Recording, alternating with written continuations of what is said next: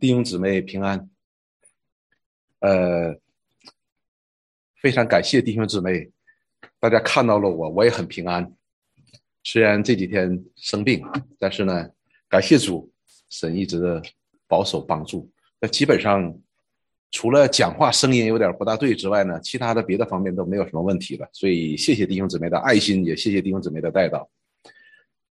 我们今天呢很特殊，就是我们需要在网络上来敬拜的，我们也是头一次，呃，希望我们弟兄姊妹能够有忍耐，这个跟我们实体敬拜的的确有一点不一样的，所以呢，但是不管怎么样，我们都是来到主的面前来敬拜的。好，开始时间，我们一起来祷告，亲爱的主，我们感谢你，无论如何，我们都感谢你，主，因为我们来到你面前。你是一位无所不在、无所不知、无所不能的上帝。无论我们在哪里，只要我们凭着心灵和诚实，你都与我们同在。你当然喜悦我们能够在一起来肢体相交来敬拜你，主。但是我们因着环境，我们不能的时候，你也依然会与我们同在，来带领我们的敬拜。求你帮助我们，无论我们在哪里。我们从老到小都在你的面前，愿你施恩保守带领与我们同在。求你也越过我们人的软弱，悦纳我们的敬拜。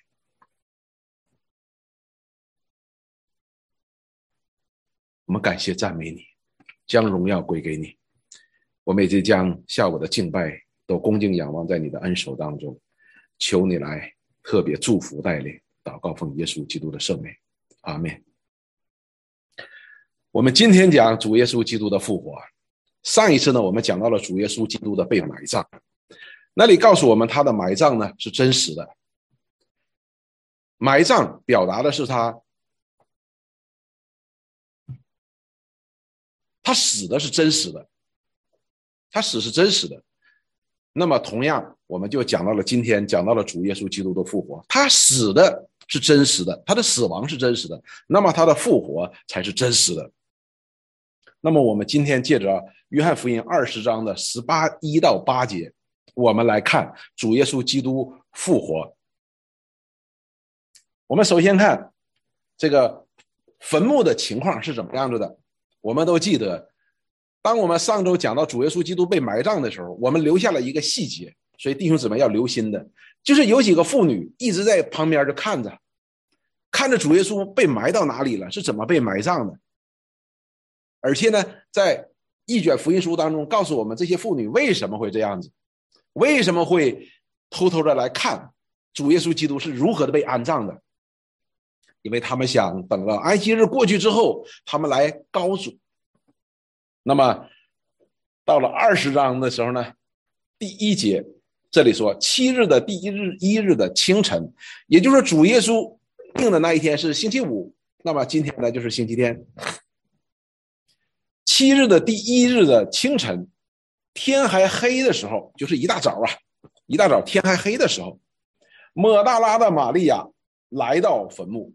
所以抹大拉的玛利亚呢，首先来到了坟墓那里，看见石头。从坟墓挪开了，那我们都想到了前面安葬的时候，四卷福音书都毫无例外的讲到了什么？那个坟墓的门呢是用个大石头把它堵住的，这也是犹太人的坟墓呢一个最大的特点，就是它的门呢是一个大石头把它挡上。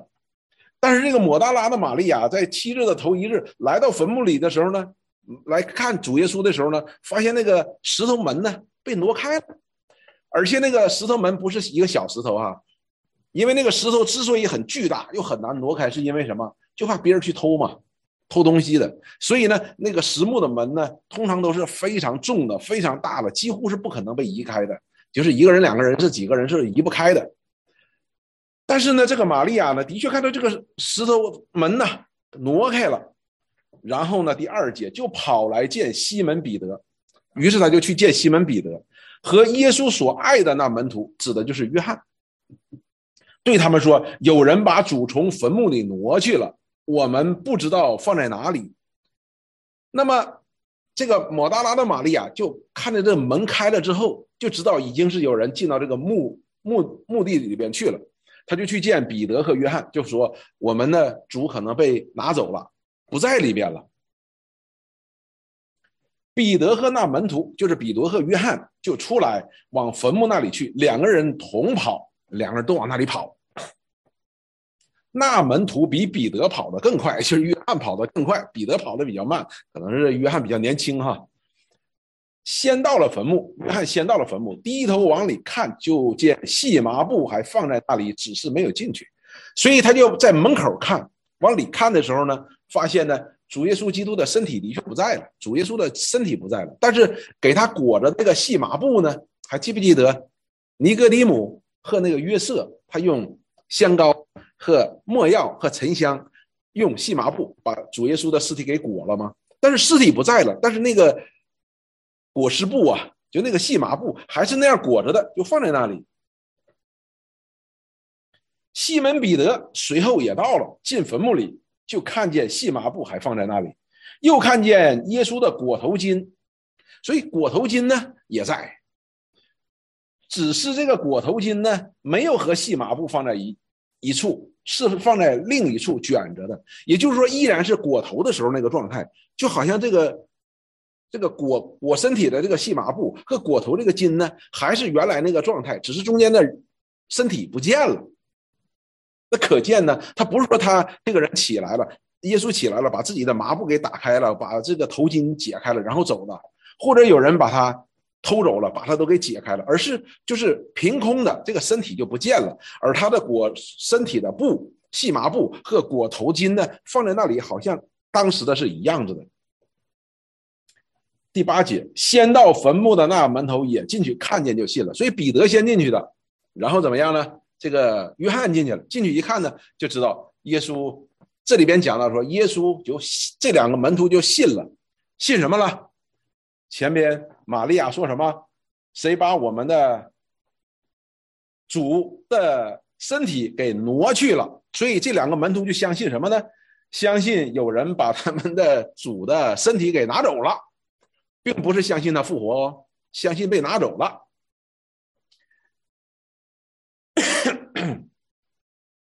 好，那么我们来看马可福音十六章一到四节，对这件事情是如何来来描述的？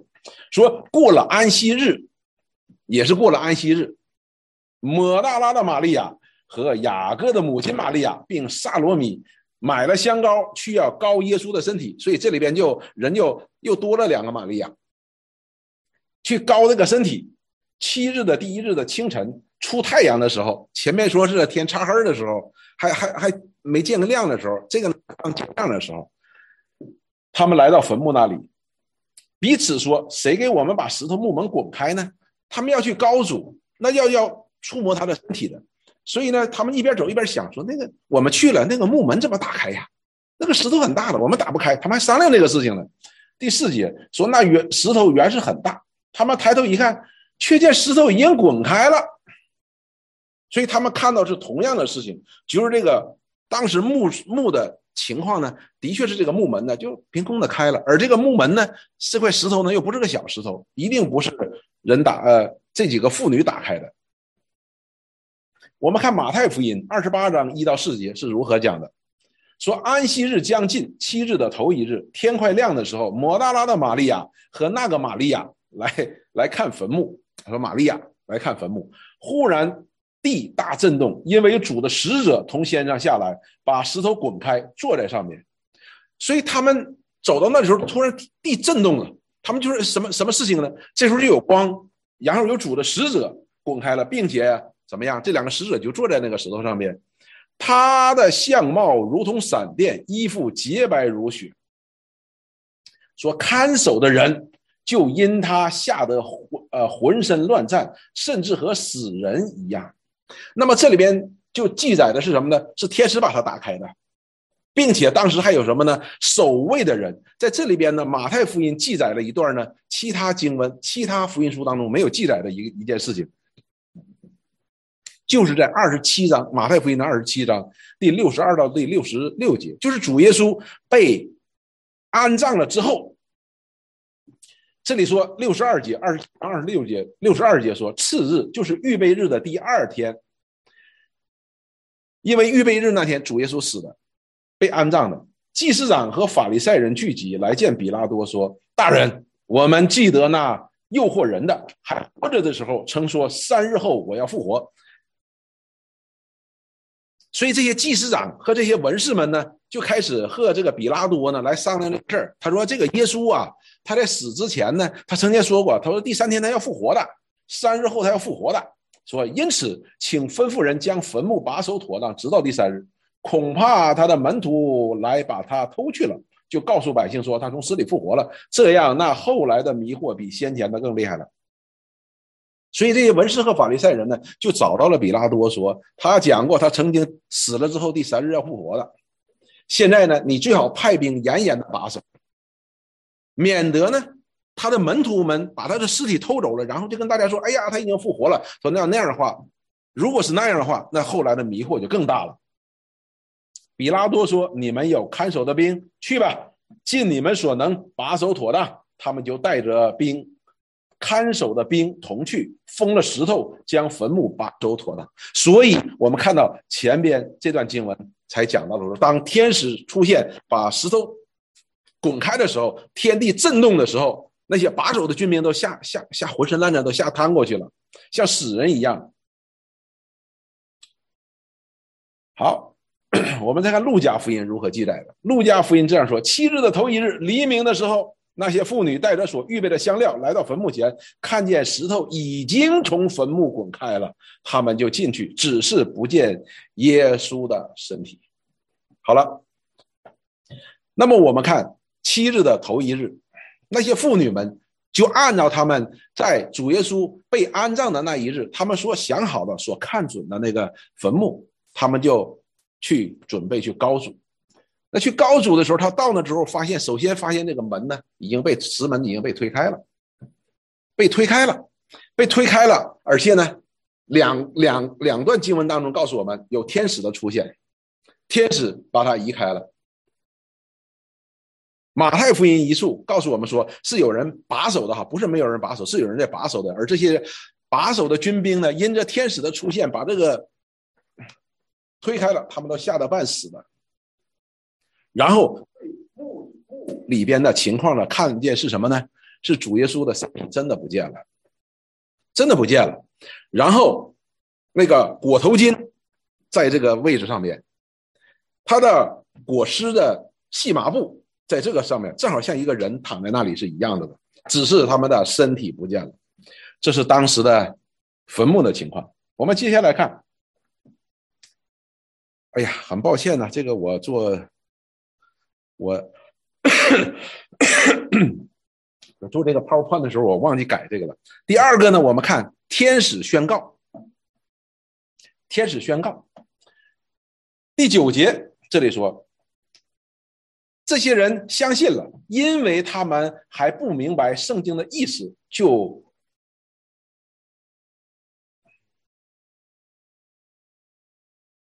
啊，因为他们还不明白圣经的意思。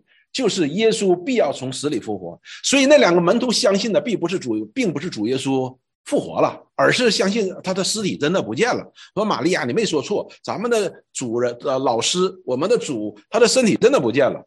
为什么呢？这里讲的非常的清楚，因为他们不明白圣经的意思，就是主耶稣要从死里复活这件事情。也就是说，这时候的门徒他并不相信主耶稣是复活了，只是相信。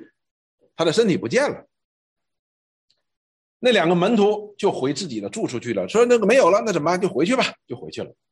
十一节，玛利亚却站在坟墓外面哭，哭的时候低头往坟墓里看，所以玛利亚就在外边就哭，她很难过。为什么呢？因为她主的身体被人拿走了，所以她就在坟墓外边哭，一边哭呢，一边往里看。当他看的时候呢，就看见两个天使穿着白衣，在放在安放耶稣身体的地方坐着，一个在头，一个在脚。所以，他当他往里看的时候呢，他就看到两个穿着白衣的天使，两个天使就坐在安放耶稣身体的那个地方，一个在头，一个在脚，坐在两边。十三姐，天使对他说：“妇人，你为什么哭呢？”所以天使就开始问跟玛利亚说话，就说：“你为什么哭呢，妇人？”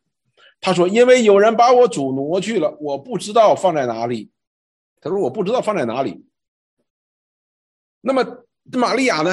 他跟天使就说：“因为我哭，是因为我不知道我的主的身体被挪到哪里去了。”好，我们再看路加福音是如何来记载这段事情的。路加福音同样讲到了说，哎，玛利亚来了之后，发现石门开了，身体不见了。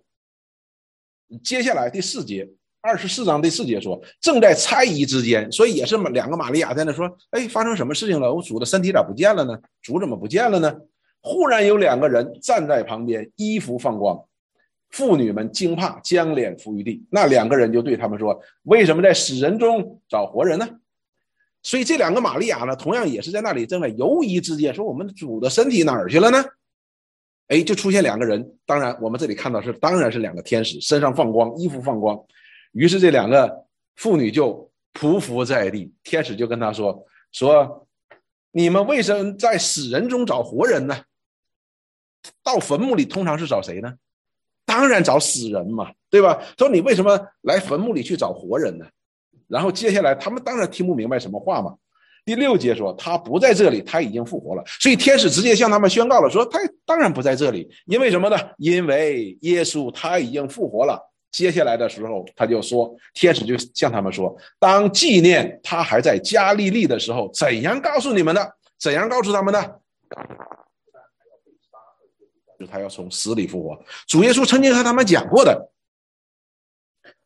是怎样说的呢？说人子必须交在罪人的手里，钉在十字架上，第三日复活。他们就想起耶稣的话来。所以在路加福音当中记载，这个两个天使呢，不仅仅的问他说你为什么哭，而且告诉他了他已经复活了，耶稣已经复活了，他的尸体不见是因为他复活了。这个复活呢，是主耶稣曾经在加利利的时候和他的门徒讲过的。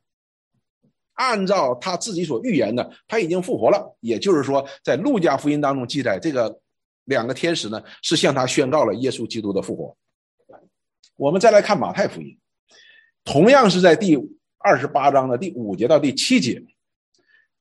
那么也是这个天天使把这个门打开的时候呢，那些看守的军兵都啊全都吓晕过去了，两个妇女也也也吓得够呛。这时候天使对妇女说：“不要害怕。”那些军兵呢，都已经吓得半死了。两个妇女也害怕，都说：“哎，不要害怕。”说：“我知道你们是寻找那钉十字架的耶稣。”所以这两个这两个天使呢，就直接告诉他：“哎，不要害怕，不要害怕。我我们知道你是来干嘛的，知道你是来要找那个被钉死十字架的耶稣，对吧？”第六节说：“他不在这里。”哎，也现在说他不在这里。照他所说的，照谁所说的？照耶稣所说的，就好像前边路加福音当中所讲的，他曾在加利利海边所讲的，照他所说的，已经复活了。你们来看安放主的地方。所以这两个天使就说，主耶稣在活着的时候已经告诉过你们，他是要复活的，所以他已经按照他所说的，他已经复活了。他说：“你来看看他的安放他的地方，什么意思呢？他的身体真的不见了。”然后第七节就说：“快去告诉他的门徒，说他从死里复活，并且在你们以先往加利利去了，在那里你们要见他。看呐，我已经告诉你们了。所以天使在这里边呢，不单向他们宣告了耶稣已经复活了，而且告诉他们，命令这两个女子说：你赶紧去告诉门徒，告诉门什么呢？告诉门徒说。”耶稣已经复活了，在你们以前已经去到加利利了，你们要到那里去去见他。好，我们再看马可福音。马可福音在十六章的五节到六节，同样讲到了这两个妇女。这两个妇女到那之后，发现这个门木门开了，开了呢，他们就进了坟墓。进了坟墓，看见一个少年人坐在右边，穿着白袍，就甚惊恐。所以我们知道这也是一个什么天使，他们进去了之后发现，哎，这门怎么开了？说进去看看吧。进去一看，那里边坐着一个天使，他们就甚害怕。第六节，那少年对他们说：“不要惊恐，你们寻找定十架的拿撒勒人耶稣，他已经复活了，不在这里，请看安放他的地方。所以这个天使呢，同样向这两位玛利亚说，他已经复活了。那你不信，你来看看安放他这个地方，那裹头巾在这里哈，他这个布啊，裹身体的布也在这里边，他已经复活了。所以我们看到了，是天使亲自的向这几个妇女来告诉他们，什么？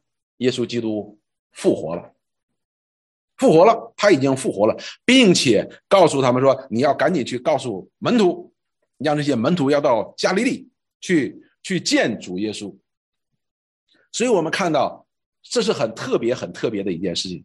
这个彼得和这个约翰呢，看到了下，哎呀，我们主的身体不见了，他就走了。然后这个妇女就在那里哭，哎呀，我的主的身体哪里去了？我的主的身体哪里去了？那么天使就告，就出现了。天使出现就向他宣告：，你在死人当中为什么找活人呢？耶稣已经按照他所说的，已经复活了。赶紧去告诉他的门徒，耶稣已经。在他们以前赶往加利利了，让他们赶紧去到加利利去。很有趣的一件事情，我们发现的是什么呢？主耶稣的降生也是借着天使的宣告，也是借着天使的宣告，是不是？先宣告谁给谁？玛利亚，然后宣告给谁？然后宣告给约瑟，然后宣告给谁？野地的牧羊人，是不是？然后当耶稣。真正降生的时候，向野地里边的宣告，他已经降生了。那同样，我们看到了耶稣基督的复活，也是借着天使宣告。后边我们会看到，基督的再来也是借着谁的宣告？也是借着天使。使徒行传的第一章那里边，让我们看到耶稣。在众目睽睽之下，就被一朵云彩就接了去上升，就升上天空去了。他的门徒们就在这下边就望着天，望着耶稣走了。同样是两个天使出现，说：“你们为什么望天呢？加利利人呢？你们为什么望天呢？他怎样去，还要怎样来。”所以我们就能够知道，天使上次我们讲到了，那里边讲到大在镜前的奥秘，神在肉身显现。是不是在肉身显现，被天使看见，被圣灵成义？所以天使他不单宣告了这件事情，他也是见证人。我们都知道，天使不随便讲话的。天使所宣告的是什么？都是按照神的旨意在向人来启示这样的事情的。所以天使呢，向他们来宣告，耶稣已经复活了。好了，我们再看。主耶稣自己的显现，他不仅仅是说：“哎呀，天使宣告一下子就结束了，好了，复活了，你们信就好了。”不是的，主耶稣他真的要显现，来验证、宣告天使的宣告是真实的。第十四节，二十章的十四节说：“说了这话，就转身转过身来，看见耶稣站在那里。”哎，这时候的玛利亚们呢，好像是正在跟那天使讲话。他说：“我哎呀，这个跟那个天使讲话，说我我那天使说你为什么哭呢？他说我我的主的身体不知道被谁挪去了，你要知道你告诉我一声。然后呢，说了这话就转过身来，所以这玛利亚说完这话就转过身来来来看，这一看看见谁了呢？看见耶稣站在那里。所以约翰福音讲的呢，就非常的直截了当，那就是耶稣，但是却不知道是耶稣。”所以这个时候呢，他们是看不清楚是耶稣的。这件事情呢，不仅仅发现发生在这玛利亚的身上，还发生在神的身上。以马五十路上的那两个门徒，主耶稣和他们走了一路，和他们谈论了一路，他们都没有认出来这是耶稣的。直到什么时候他才认出来？直到耶稣将旧约圣经当中指着基督的话全部解明的时候，他们的眼睛就明亮了，一下认出：哎呀，这不是耶稣吗？就是前几天在耶路撒冷过逾越节被钉死的那位耶稣啊！哇，他真的复活了。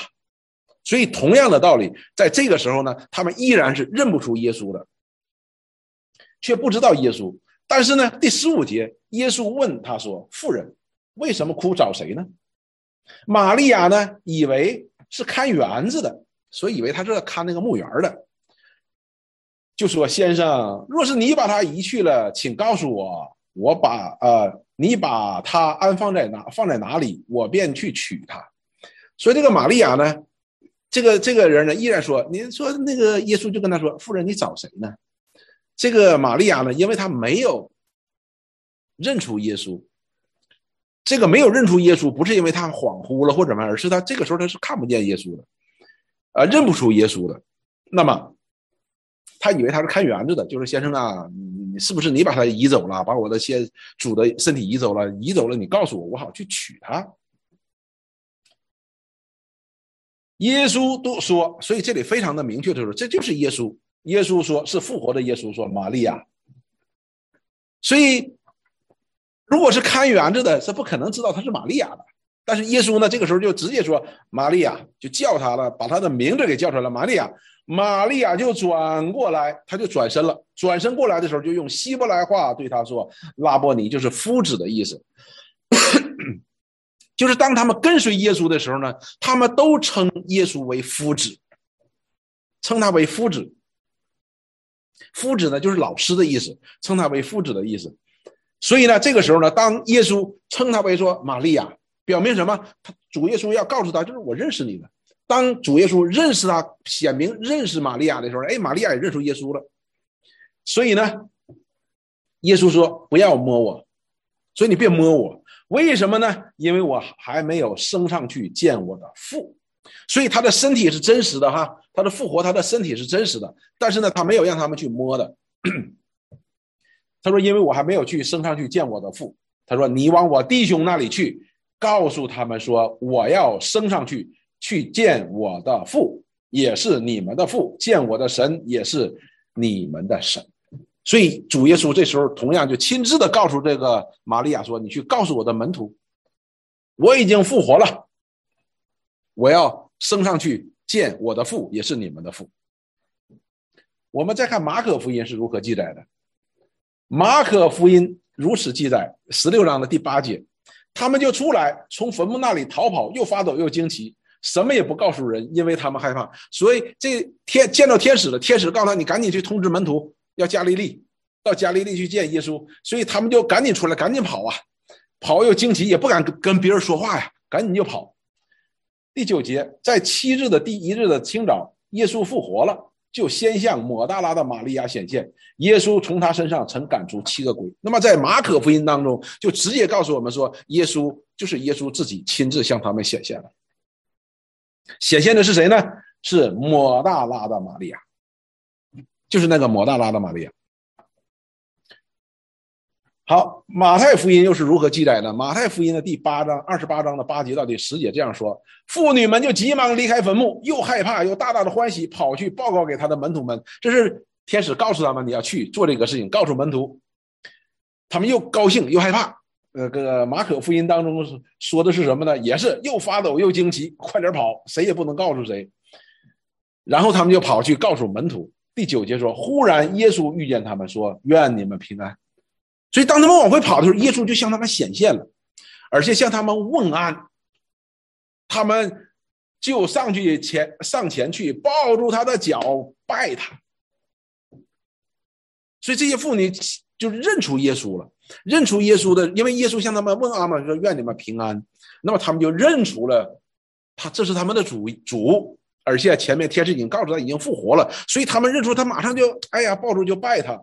第十节说，耶稣对他们说：“不要害怕，不要害怕，你们去告诉我的弟兄，叫他们往加利利去，在那里必见我。”所以主耶稣说：“你你们去吧，不要害怕的，告诉我的门徒，让他们去加利利。主耶稣要在那里和他们相见。”这就是主耶稣的整个的复活的过程。对这段经文的解释，历史当中有许多的解释，有许多种的解释呢。这样的解释多是出于人本主义的角度来考虑，因为在人的观念当中，人是不可能从死里复活的。如果说一个人从死里复活了，那唯一的解释就是他还没死。唯有这位即耶稣，他是唯一的一位从死里复活的。当然，还有借着主耶稣的神迹、保罗的神迹，使人从死里复活的以利沙呀、以利亚。但是这位耶稣，他不是借着别人的能力使他从死里复活的，这是唯一的一件。呃，以利沙、以利亚也使使那个人从死里复活的，对吧？所以那个人的复活是借着以利沙、借着以利亚、借着保罗，是不是？或者借着主耶稣？而主耶稣他不是的，他不借助于任何，不借助于任何的人，他得以复活的。不借助于任何的外力，他复活的。所以呢，大部分的解释呢，都是基于他没有死来解释的。他没有死透，或者被偷走，反正呢，不管怎么样说，都是我们在这里都不做考虑的，因为马太福音当中那种记载了已经。虽然他的门徒们并没有记得说主耶稣所讲的话啊，三天之后他要复活，但是你知道这些仇敌们记得很清楚啊，那些文士、那些法利赛人、那些祭司、那些工会的人记得很清楚，因此他们甚至于找比拉多要兵，得把守住啊。他说他第三天要从死里复活的，把守住，免得这些人把他尸体偷去，然后在那里造谣生事。所以，恰恰这为主耶稣基督复活的真实性做了保证了。好，那么我们应当如何来解读呢？我们来看神，或者说我们就讲圣灵，借着使徒是如何来解释这件事情的。这是一大段的圣经，这是使徒彼得在五旬节，在五旬节。那一天，圣灵降临之后，圣灵降临在浇灌在神的百姓当中的时候，彼得的一大篇讲道，就是这一篇讲道，是五千人信主。在这一篇的讲道当中，周围的人都被这一个渔民、一个小民、加利利的小民给震慑住了。他们甚至于说：“哎呀！”这些人怎么平时都是一个平头百姓，今天怎么突然讲起讲起外语了呢？啊，他们是不是胡言乱语，把酒喝多了，喝醉了？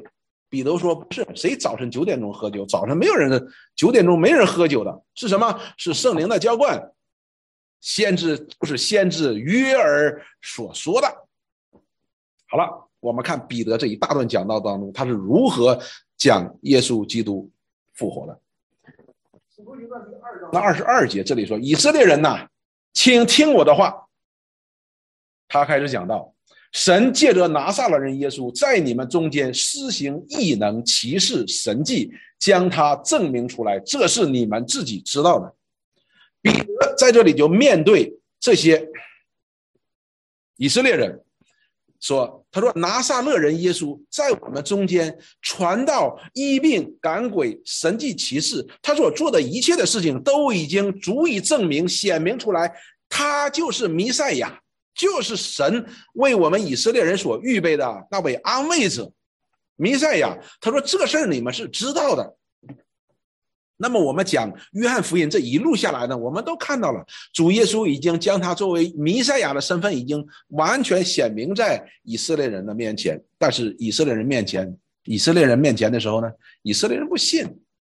二十三节，他说，比保罗彼得继续说，他既按着神的定旨先见被交与人，你们就借着无法之人的手把他钉在十字架上杀了。所以接下来他说：“一主这个位耶稣，拿撒勒人耶稣在我们中间，他已经显明他自己是谁了。但是他说，他既按着神的定旨交与人，被交与人，就是讲到他被人家定罪、被定死。那么这里重点在哪里呢？重点说是按照神的定旨先见。什么叫神的定旨先见呢？就是讲到的是神的旨意。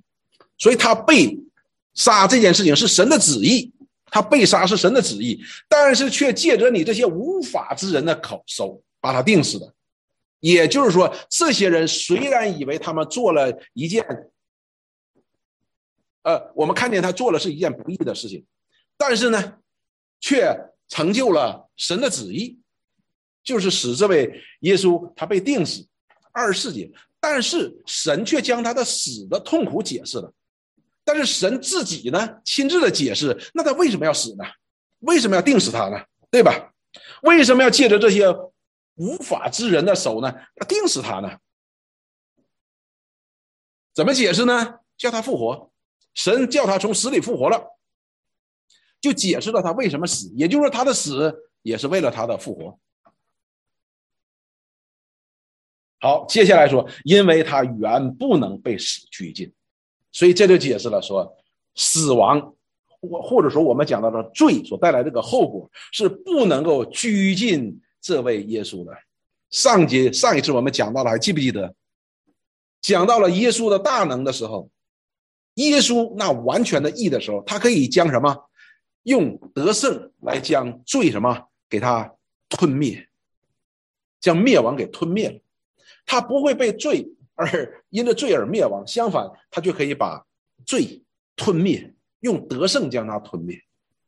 所以彼得在这里要告诉我们一件事情，他是不能够被死拘禁的。神要借着这件事情来显明他是不能够被死拘追拘呃拘禁的，他是不会因着罪而灭亡的。那么他的痛苦是什么呢？那他的痛苦到底是为了谁呢？这又是个问题。好了，接下来，使徒保彼得又这样说：“说大卫指着他说，我看见主藏在我眼前，他在我右边，叫我不致动摇，所以我心里欢喜，我的灵快乐，并且我的肉体身要安居在指望中，因你必不将我的灵魂撇在阴间，也不叫你的圣者见朽坏。”你已经已将生命的道路指示我，必叫我因见你的面得着满足的快乐。这是大卫写的诗篇。大卫呀，就是以色列那位最伟大的君王大卫所写的一篇诗篇。那么彼得开始引用这篇诗篇，接下来他开始解释这篇诗篇。第二十九节说：“弟兄们，先祖大卫的事儿，我们可以，我可以明明的对你们说，他死了，也埋葬了。”并且他的坟墓直到今日还在我们这里。他说：“大卫的事儿我们都是知道的，大卫死了，这个是毫无辩驳的，对吧？而且他的坟墓呢就在这儿，今天他的坟墓还在这儿。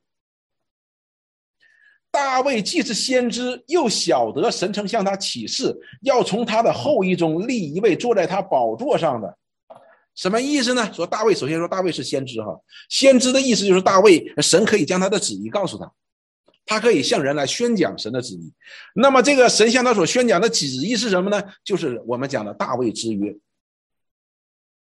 在撒母耳记和历代志上面都已经记载了这样的大卫之约，就是神和大卫立约，要应许他有一个后裔，这个后裔要坐在以色列，坐在大卫的宝座上，直到永远的。还记不记得我们曾经讲过这个大卫之约？刚开始立约的时候，我们看起来似乎是所罗门，但是后边又不是所罗门，因为所罗门也死了。大卫的后裔当中，并没有一个肉身的这样的一个后裔是真正的意义上讲坐在他的宝座上直到永远的，都是一一个一个死了，一个一个在街上的。但是只有这位，但是神应许给大卫说：“你的确有个后裔，他要坐在你的宝座上面，执掌以色列家的王权，直到永远的。”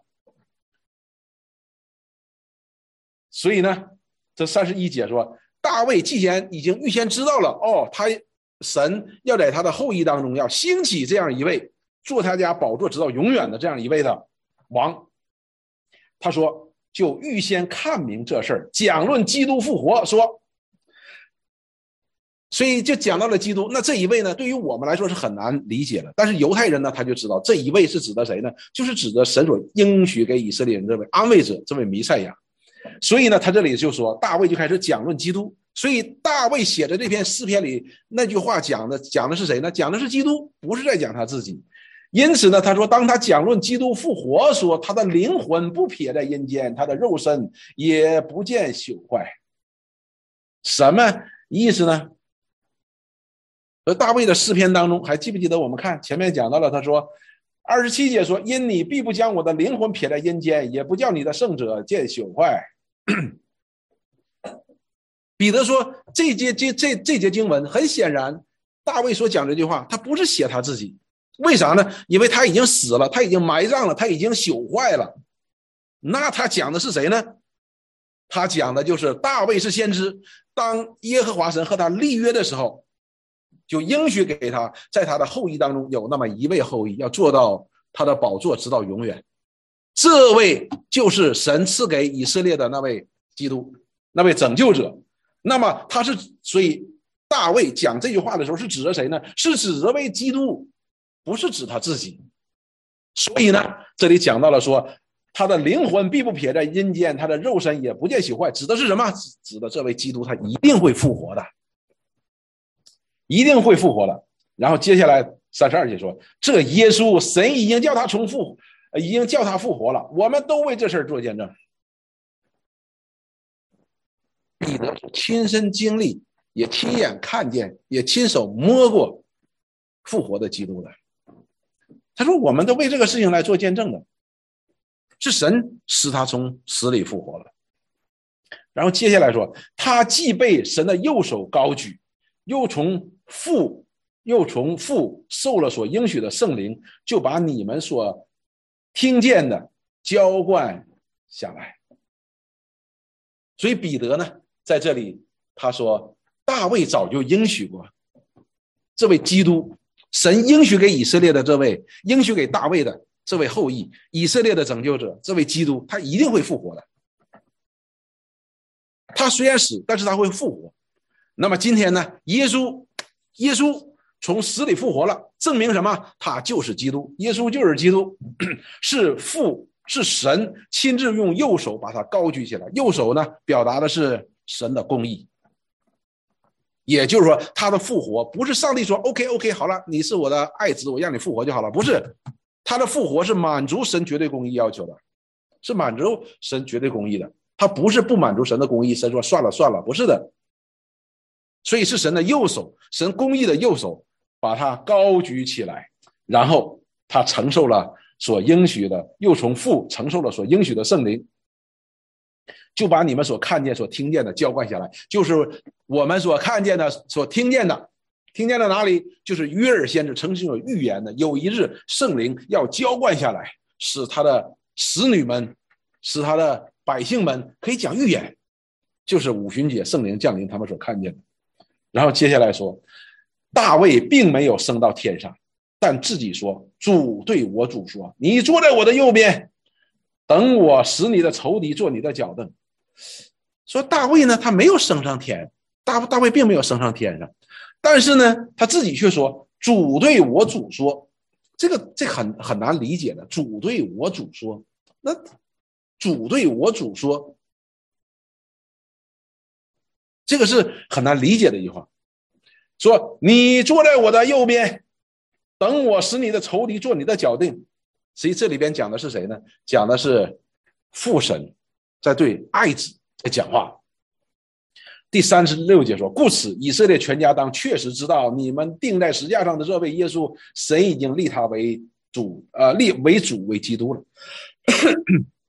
所以，作为结论呢，彼得说。”你们要确实的知道，我们借着大卫先知的预言，大卫王的预言，让我们可以知道，这位基督呢，一定是要复活的。而这个复活发生在谁的身上了呢？发生在这位耶稣的身上。因此，我们可以确定的知道，这位耶稣，神已经立他为基督了，是神使他从死里复活，来显明他就是基督。好，我们再看。保罗，神借着使徒保罗是如何解读耶稣的复活？这段经文在十三章《使徒行传》的十三章二十八节到三十八节。使徒保罗在这里这样说：虽然查不出他有当死的罪来，还是求比拉多杀了他。这里保罗在指责这些以色列人，在跟这些以色列人在不是指责哈，在跟他们讲福音的，说你们虽然没查出他有什么罪，但是你们还是求比拉多要杀了他，对吧？二十九节说，既成就了经上指着他所记得的一切话，就把他从木头上取下来，放在坟墓里。这里非常重要的一件事情是什么呢？保罗讲到了说：“你们去求比拉多，把耶稣挂在十字架上。”这是经上早就有预言的。你们所做成的这一件事情，实际上是应验了经上所记的一切的话。然后怎么样呢？同样也是按照经上的预言呢，就把他从木头上取下来，放在坟墓里了。就说他真的死了嘛？按照经上所指着的一切的话，他就真的被钉死了。第三十节，神却叫他从死里复活。这是神叫他从死里复活。三十一节说，那从加利利同他上耶路撒冷的人，多日看见他，这些人如今还在民间，是他的见证。保罗怎么说？保罗说，看见他复活的人现在还在呢，还在。还在耶路撒冷民间，还有很多人都是曾经见过他复活的人。接下来，他说三十二节，我们也报好消息给你们，就是那应许祖宗的话，就是神借着历世历代的先知应许给以色列先祖的话。神已经向我们这做儿女的应验，叫耶稣复活了，正如诗篇第二篇上记着说：“你是我的儿子，我今日生你。”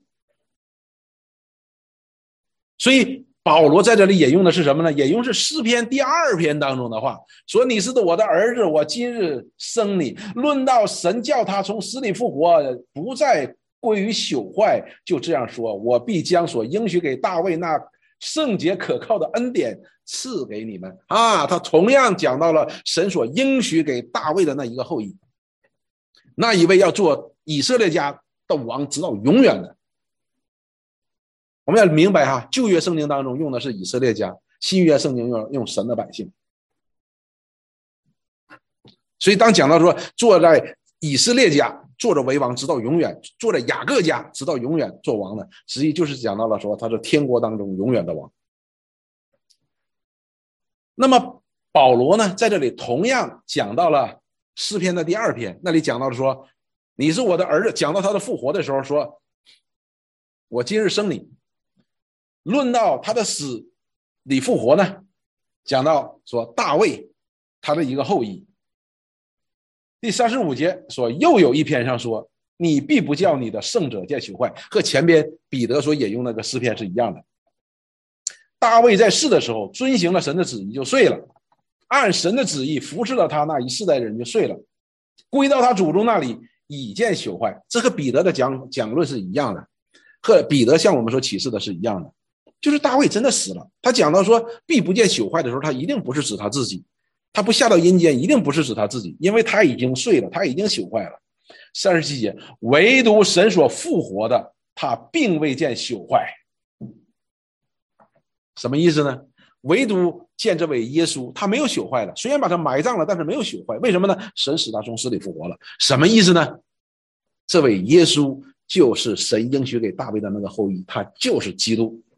三十八节说：“所以弟兄们，你们当晓得赦罪的道路是由这人传给你们的，这就是这位耶稣，他就是基督，就是以色列的拯救者，就是以色列罪孽的担当者。如何担当呢？他死了。所以弟兄姊妹，这就是使徒彼得和使徒保罗对耶稣。”的复活的解释。首先，他让我们看到了这位基督的复活是带基督是带着这个记号的。他不单行各样的神迹奇事，将天国的福音讲讲嘛，讲讲讲讲清楚。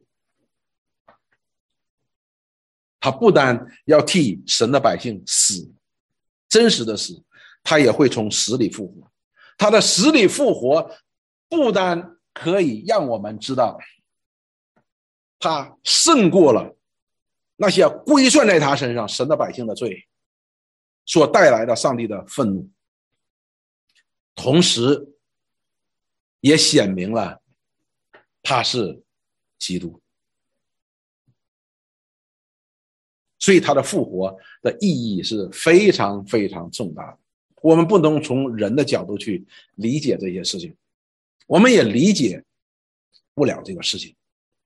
但是呢，他的复活呢却是真实的。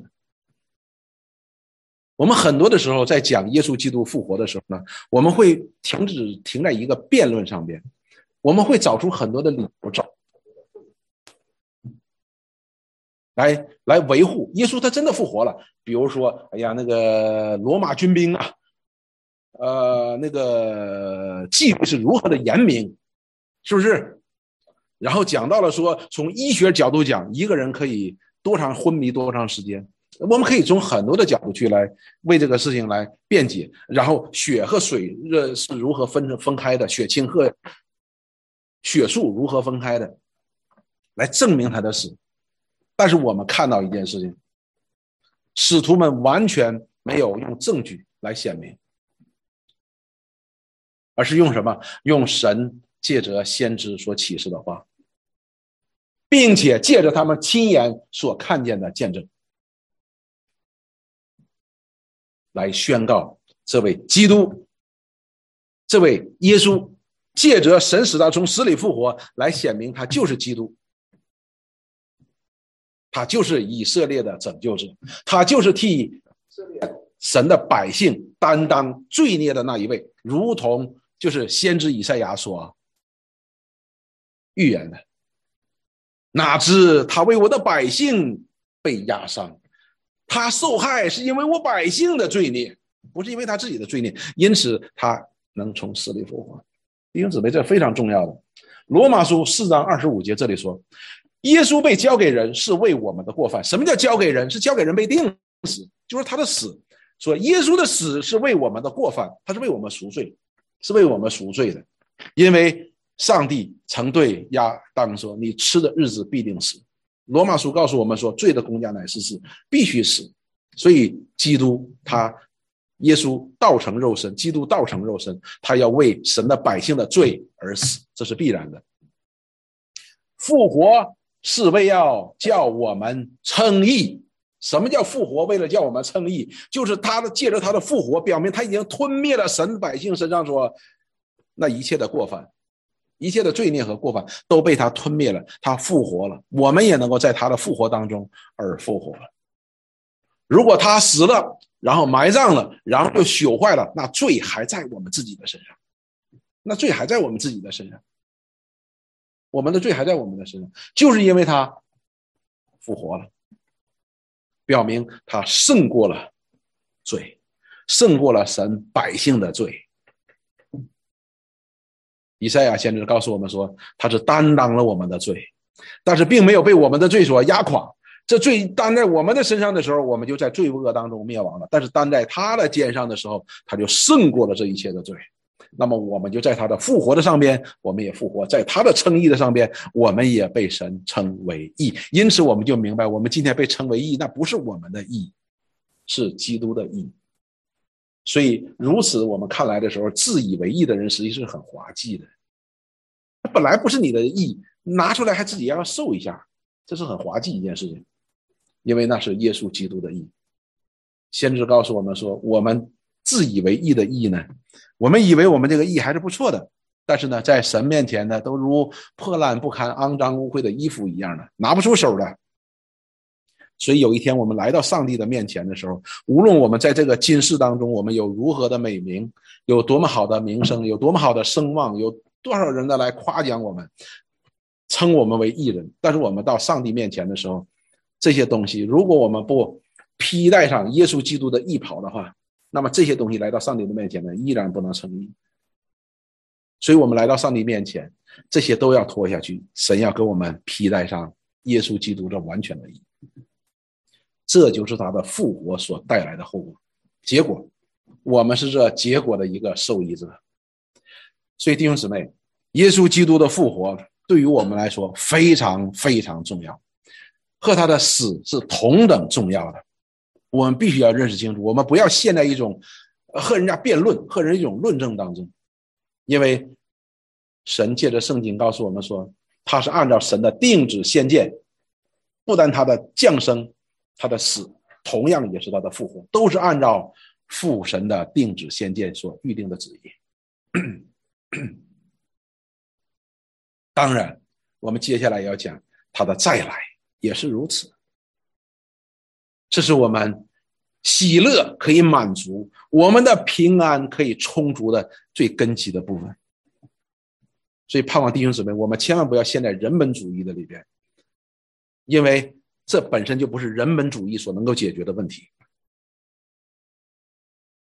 除非我们借着这位永恒当中完全圣洁、公义、信实的上帝的宣告，否则我们就找不出任何一点的证据和理由来证明。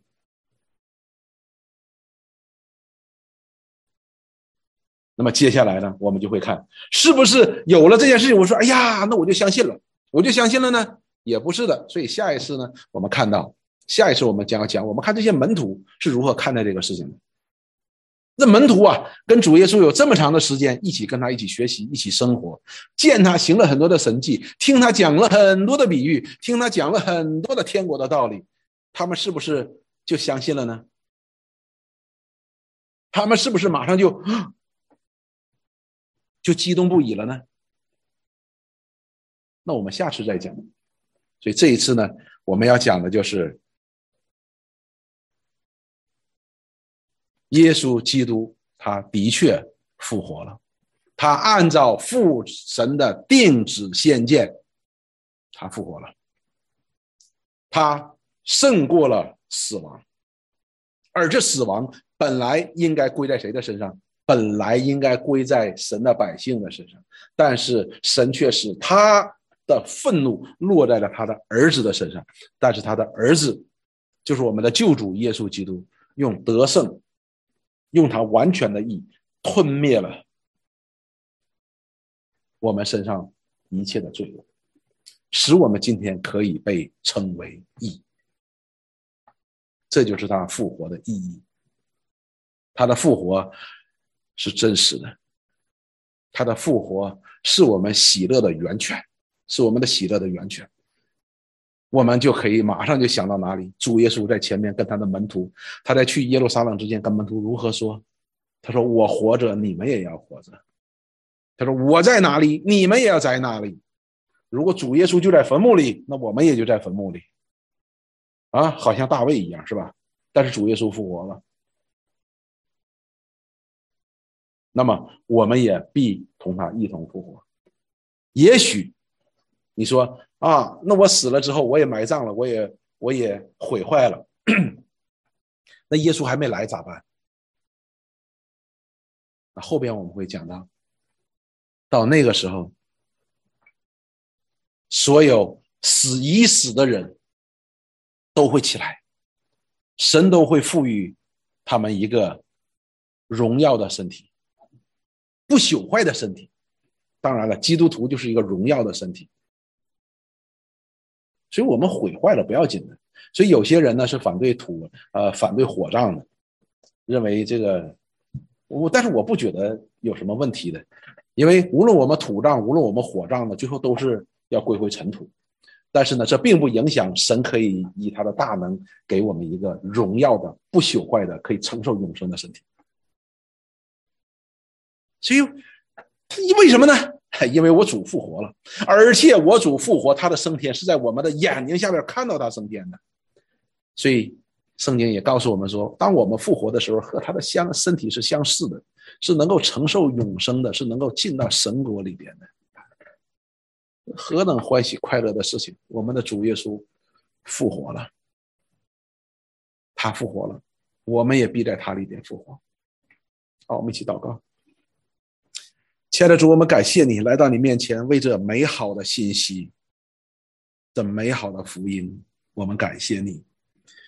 我们的主耶稣，我们的救主耶稣基督，为我们承担罪孽，替我们承担罪孽，被钉死在十字架上，承受父神的愤怒和公义的审判的，我们的救主耶稣基督，他复活了。他得胜了，他以你以完全的公义、完全的圣洁，胜过了我们这些属你的人的百姓百姓的罪恶。使我们得以在你的复活里边有份，也被称为义。主，我们何等欢喜快乐！主，每当想到这里的时候，主，我们就无所惧怕，我们就没有什么是可以使我们忧郁以致沉沦的事情。主啊，什么能够大过与你一同复活的恩典呢？什么能够大过与你一同复活的所带来的喜乐呢？主啊！打开我们的眼睛，打开我们心灵的眼睛，使我们得以见你在基督里为我们所预备的基业也有何等的丰盛。我们感谢，我们赞美你，愿一切的荣耀都归给你，使你那带着复活大能的生命和恩典常常显在我们的生命当中。与我们同在，祷告奉耶稣基督圣名，阿门。